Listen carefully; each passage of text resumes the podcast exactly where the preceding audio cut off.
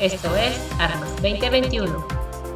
Este martes 21 de diciembre tenemos para ti un resumen de las noticias más importantes del Ejército, Fuerza Aérea y Armada de México. Mi nombre es Lía Danés y estamos en línea.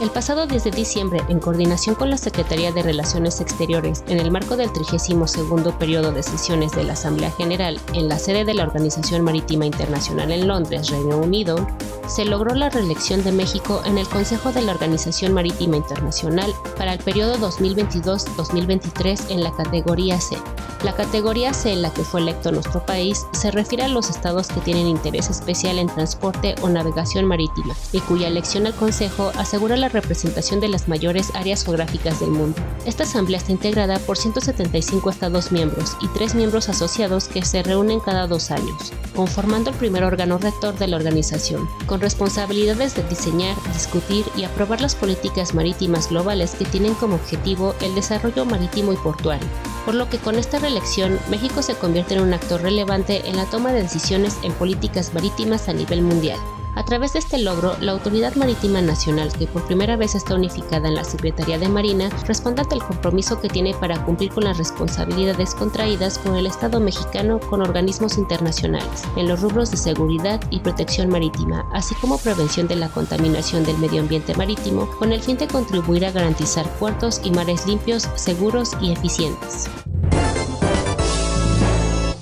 Del 14 al 16 de diciembre pasado se realizó la decimosegunda reunión de Estados Mayores y la decimotercera reunión bilateral de inteligencia con la Marina de Guerra del Perú, en las instalaciones del edificio sede de esta institución. La reunión fue presidida por el vicealmirante Herbert José del Álamo Carrillo, de la Marina de Guerra del Perú, y el vicealmirante José Barradas Cobos, de la Armada de México, contando con la participación de personal de ambas armadas. Desde el 2005 a la fecha se realizan estas reuniones como diálogos formales que tienen como propósito fortalecer la cooperación bilateral entre ambas armadas, identificando potenciales áreas de interés común, así como el intercambio de experiencias, capacitación y adiestramiento en diversos temas. En esta ocasión se alcanzaron 16 acuerdos en materia de operaciones navales, inteligencia, intercambio de información, educación, autoridad marítima, sistemas de mando y control, investigación y desarrollo tecnológico, ciberseguridad y construcciones navales. La relación bilateral entre las Armadas de México y del Perú es prioritaria y de carácter estratégico, misma que se ha caracterizado por desarrollarse en un clima de cordialidad, profesionalismo y de franca camaradería,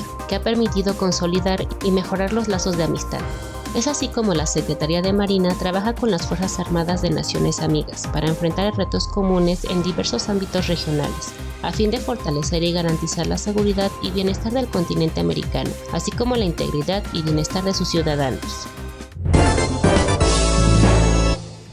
El 16 de diciembre pasado, en el patio de honor del Heroico Colegio Militar, ubicado en Tlalpan, Ciudad de México, se realizó la ceremonia de protesta de bandera del personal discente del primer año del curso básico de formación militar 2021-2022, pertenecientes a los diferentes planteles del sistema educativo militar. Durante esta ceremonia, 1.741 jóvenes, 450 mujeres y 1.291 hombres, integrantes de los diferentes planteles militares,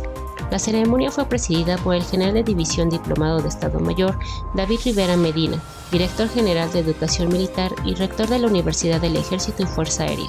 Como parte de las actividades realizadas durante el acto solemne, se efectuaron los honores al mando, la lista de honor a los héroes que ofrendaron sus vidas en las gestas heroicas de 1847 y 1914, y finalmente la banda de guerra del heroico Colegio Militar ejecutó el toque militar de silencio en memoria de los héroes.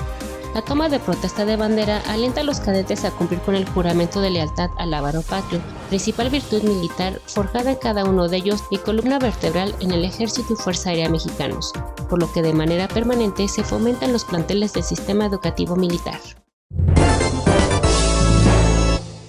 Esto fue Arnos 2021 ya se encuentra a la venta nuestra última edición impresa, Revista Militar Armas número 523. También puedes adquirir su versión digital a través de tu suscripción a ready.com, donde por el mismo precio tendrás acceso a nuestra hemeroteca exclusiva con las primeras ediciones de nuestra revista, publicadas en 1940. No olvides seguirnos en redes sociales para estar al día en la información del mejor medio especializado en noticias del Ejército, Fuerza Aérea y Armada de México. Esto es todo en este 21 de diciembre. El equipo de Revista Militar Armas te desea una feliz Navidad en compañía de los tuyos. Mi nombre es Yadanes y continuamos en línea.